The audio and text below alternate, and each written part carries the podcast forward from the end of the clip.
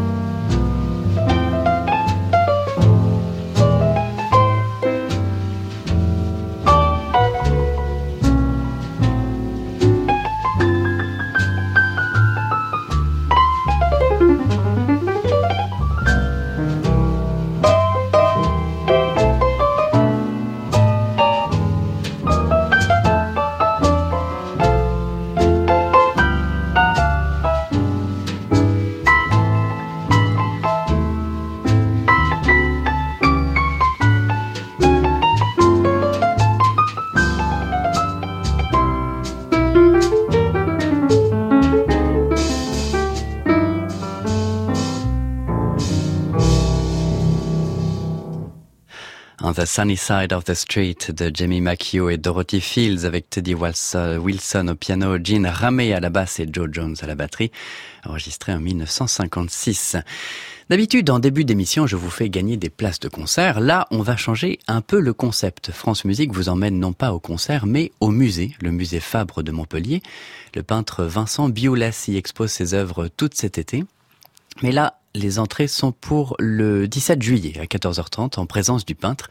Cinq invitations pour deux personnes pour découvrir l'univers de Vincent Biolès euh, qui est né en 1938. Il est le membre fondateur du groupe Support Surface qui s'intéresse non pas au sujet de la peinture mais à la peinture elle-même. L'objet de la peinture, c'est la peinture elle-même, et les tableaux exposés ne se rapportent qu'à eux-mêmes, ils ne font point appel à un ailleurs.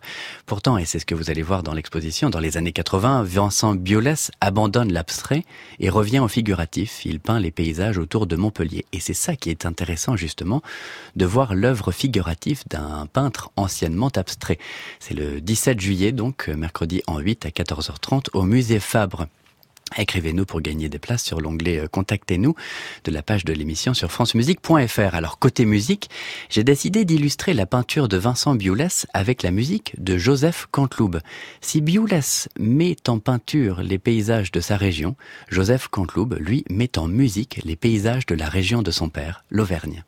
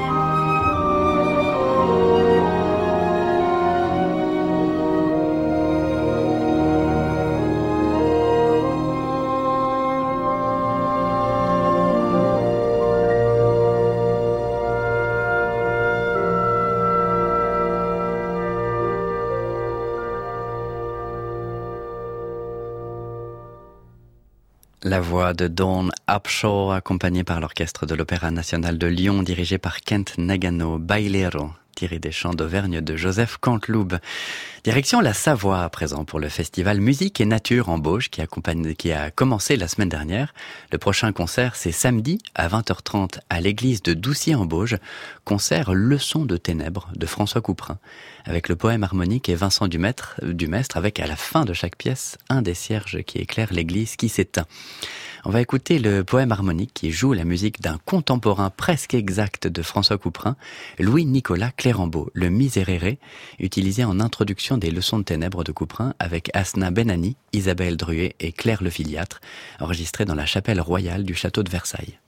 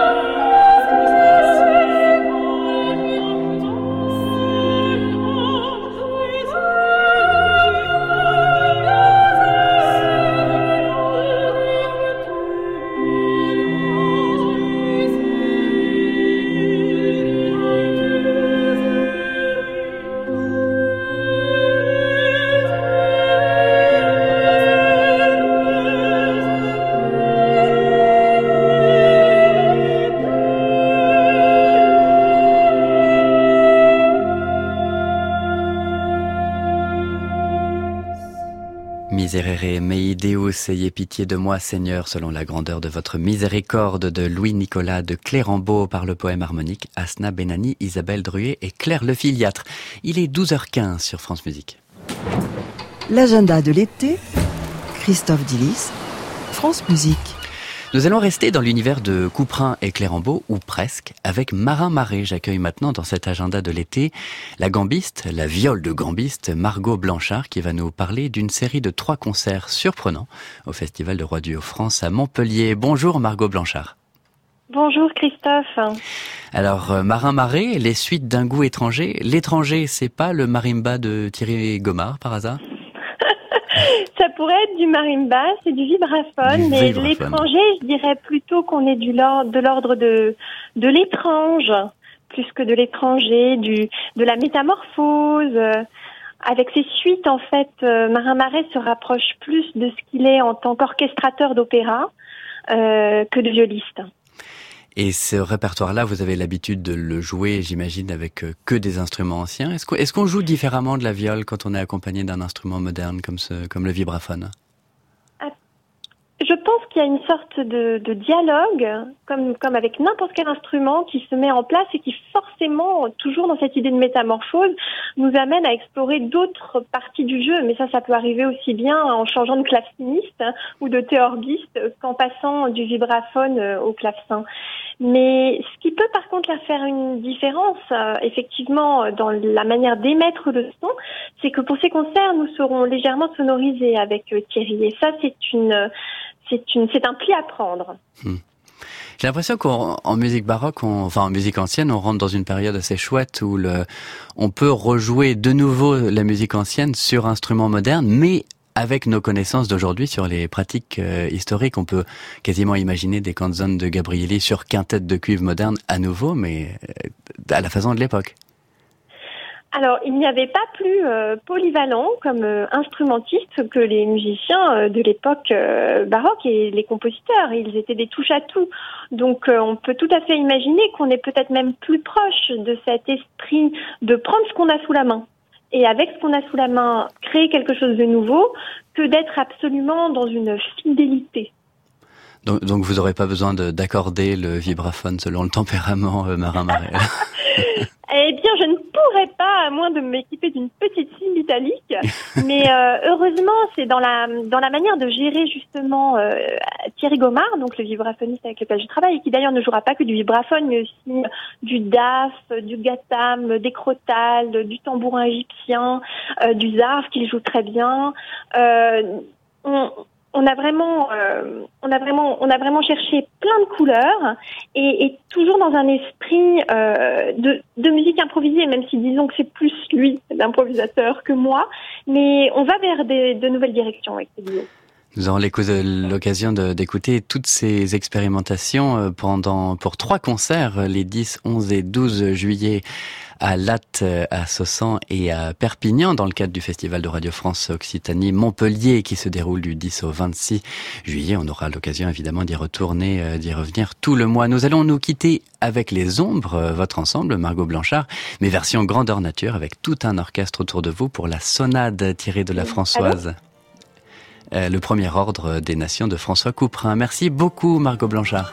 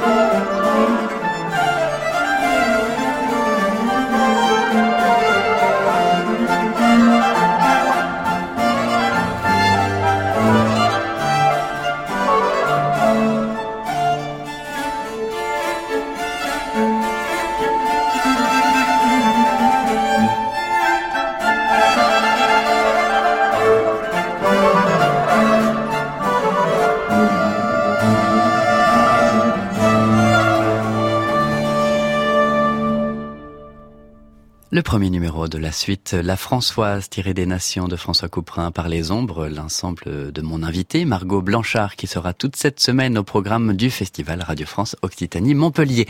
Un peu de Chopin à présent sur France Musique et encore euh, pas tout à fait Chopin. Le Festival Chopin à Paris en est à sa 36e édition. Cela se passe à l'Orangerie du Parc de Bagatelle jusqu'au 14 juillet, avec sur la très jolie affiche un portrait stylisé de Clara Schumann, l'invité d'honneur de ce festival.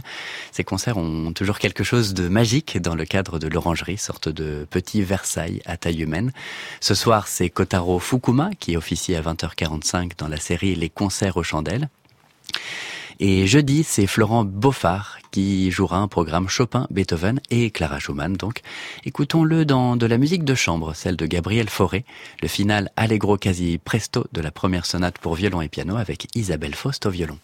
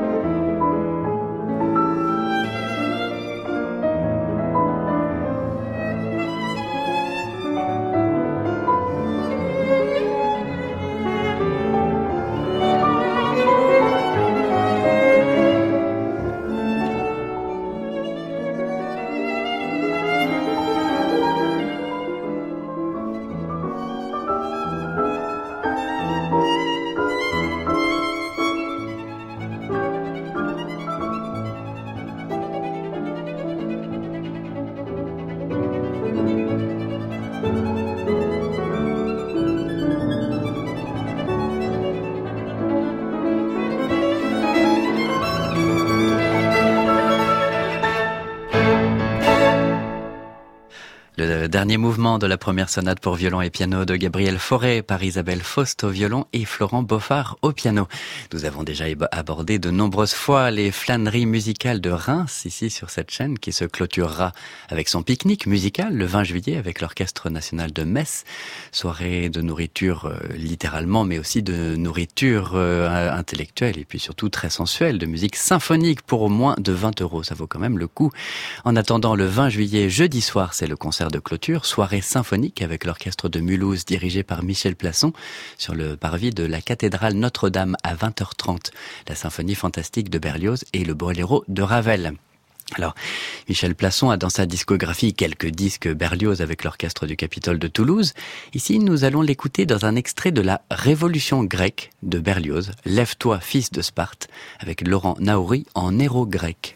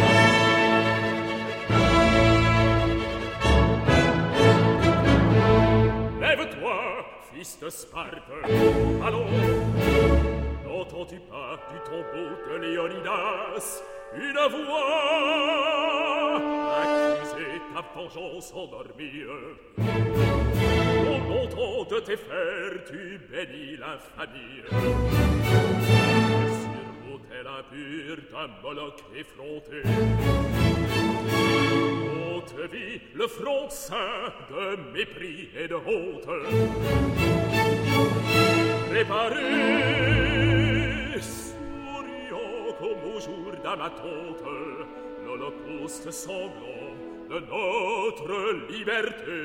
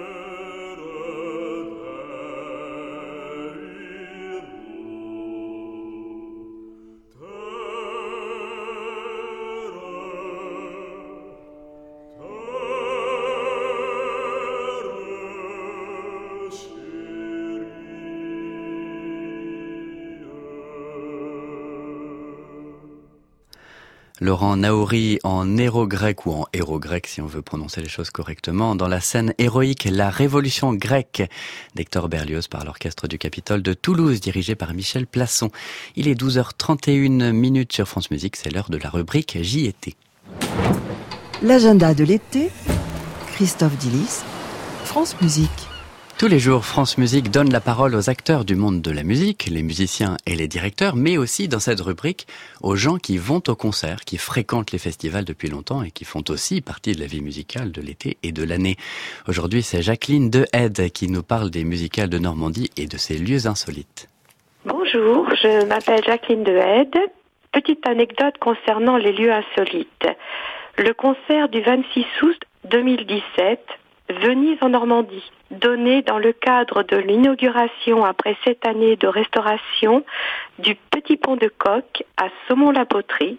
Imaginez un bel après-midi ensoleillé, un grand herbage en race campagne sur les bords de l'Epte, une exposition d'anciens tracteurs, un marché artisanal et fermier, des jeux traditionnels normands et installés près du pont, une estrade et des rangées de chaises. 16h30, le trio de jeunes artistes composé d'une soprano, d'un claveciniste et d'un contrebassiste s'installe et s'accorde. Grand silence, hormis le clapotis de l'eau. Premier mouvement, Claudio Monteverdi. Et en quelques instants, la magie opère. Nous sommes transportés en Italie, à Venise la merveilleuse. C'est cela les musicales de Normandie. Le voyage dans le temps et l'espace sont assurés.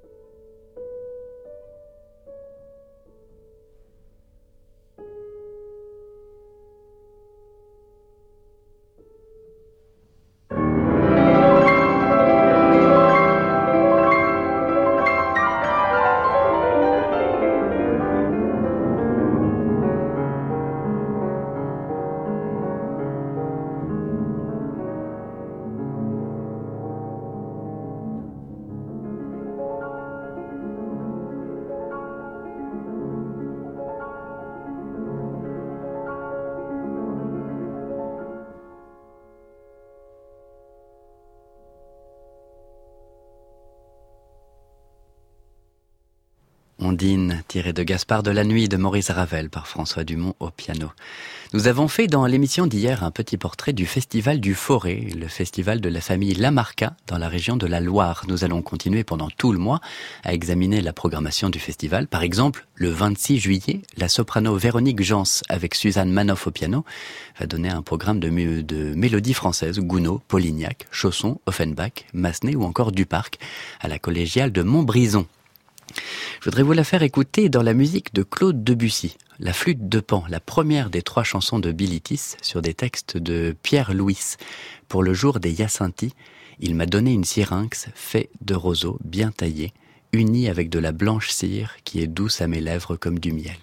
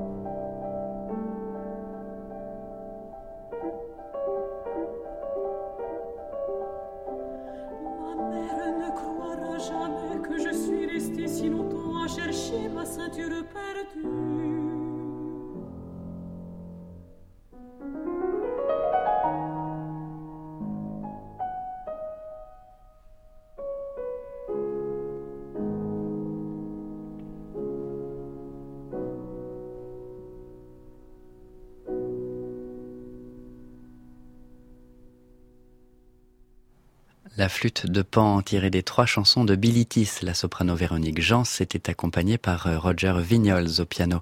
Toujours au Festival du Forêt, le 2 août à Charlieu, à l'église Saint-Philibert, le violoniste allemand Tobias Feldman, nous fera écouter une version pour trio à cordes des variations Goldberg de Jean-Sébastien Bach avec Adrien et Christian-Pierre Lamarca, les directeurs euh, artistiques du Festival du Forêt.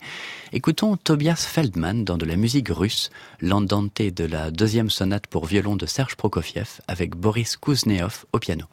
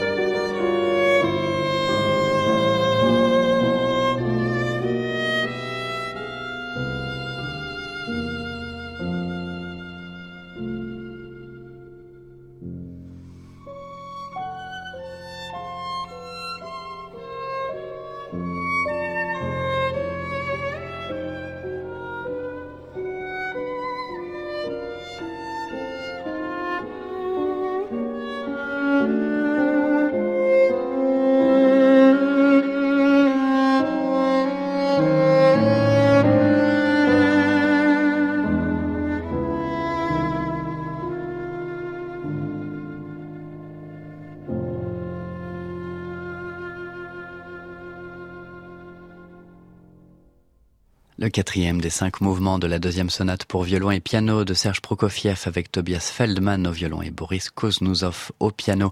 Restons avec la musique russe, si vous le voulez bien, avec la dernière destination de notre petit tour de France des festivals d'aujourd'hui, avant notre mini-concert Scarlatti quotidien.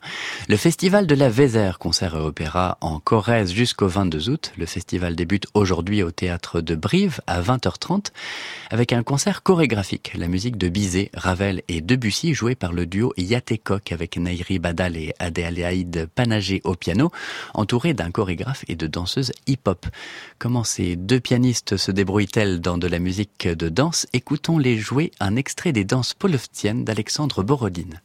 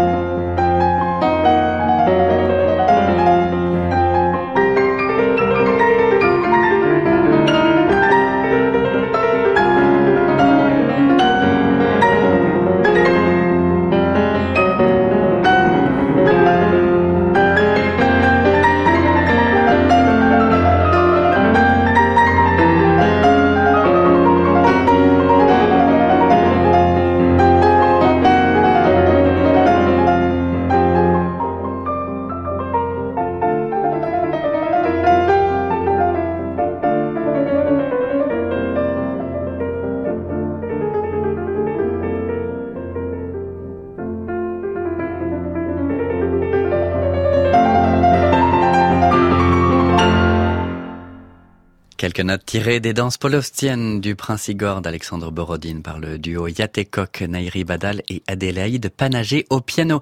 J'ai des gagnants pour les entrées à l'exposition du peintre Vincent Biolès que j'avais mis en jeu en début d'émission. Bravo à René Chabrière et Ariane Alsen qui pourront profiter de l'exposition euh, le 17 juillet à 14h30 au musée Fabre en présence du peintre.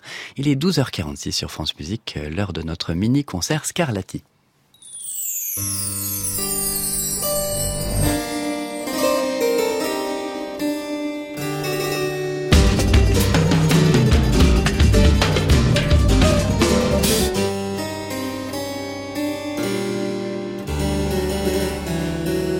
L'agenda de l'été, Christophe Dillis, France Musique.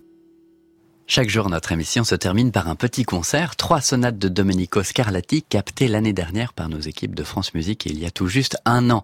Aujourd'hui, les sonates 319, 320 et 321, jouées par Giulia Nutti, Aurélien Delage et Jean-Luc O. Alors, euh, la sonate 319, eh bien, elle est comme la sonate 318 d'hier. Elle est en fa dièse majeur. Ce sont d'ailleurs sur les 555 sonates de Scarlatti, les deux seules à être en fa dièse majeur. Fa dièse majeur, ça fait si dièse à la on se retrouve à jouer beaucoup sur les touches noires.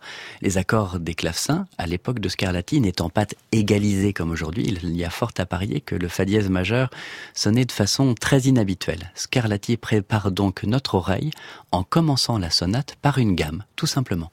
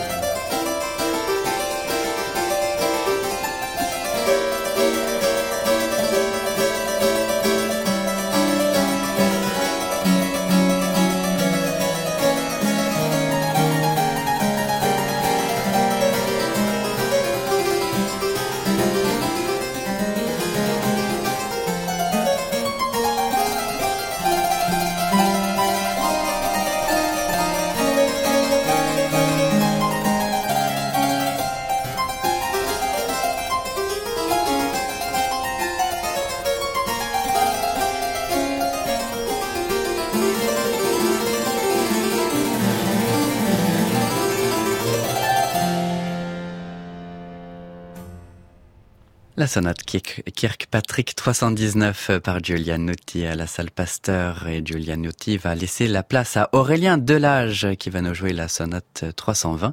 La sonate 320 pourrait être jouée par un instrument naturel comme le corps ou la trompette baroque. Scarlatti, on l'a vu ces derniers jours avec la sonate d'avant, aime bien reproduire le son des instruments. On entend des petites formules musicales idiomatiques de certains instruments, des appels de corps ou des fanfares de trompette et des bariolages qui suggèrent que les instruments à cordes de l'orchestre ont pris la parole.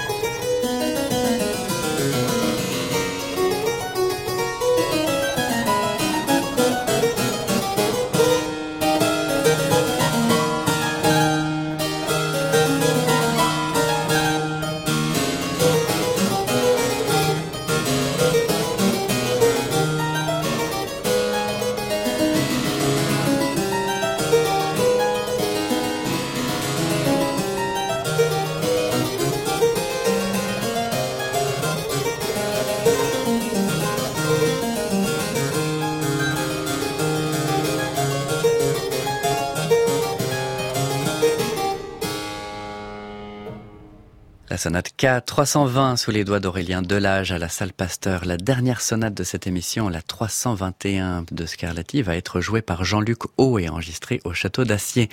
Même caractère que la sonate d'avant, même tonalité qui marche très bien dans le tempérament de Scarlatti, la majeure. Là, nous pouvons écouter cette sonate comme une étude sur les arpèges. Scarlatti parcourt de haut en bas et de bas en haut toutes les notes de la gamme de la majeure. La main gauche semble hésiter entre maintenir la basse et participer aux arpèges, comme la main droite. Thank you.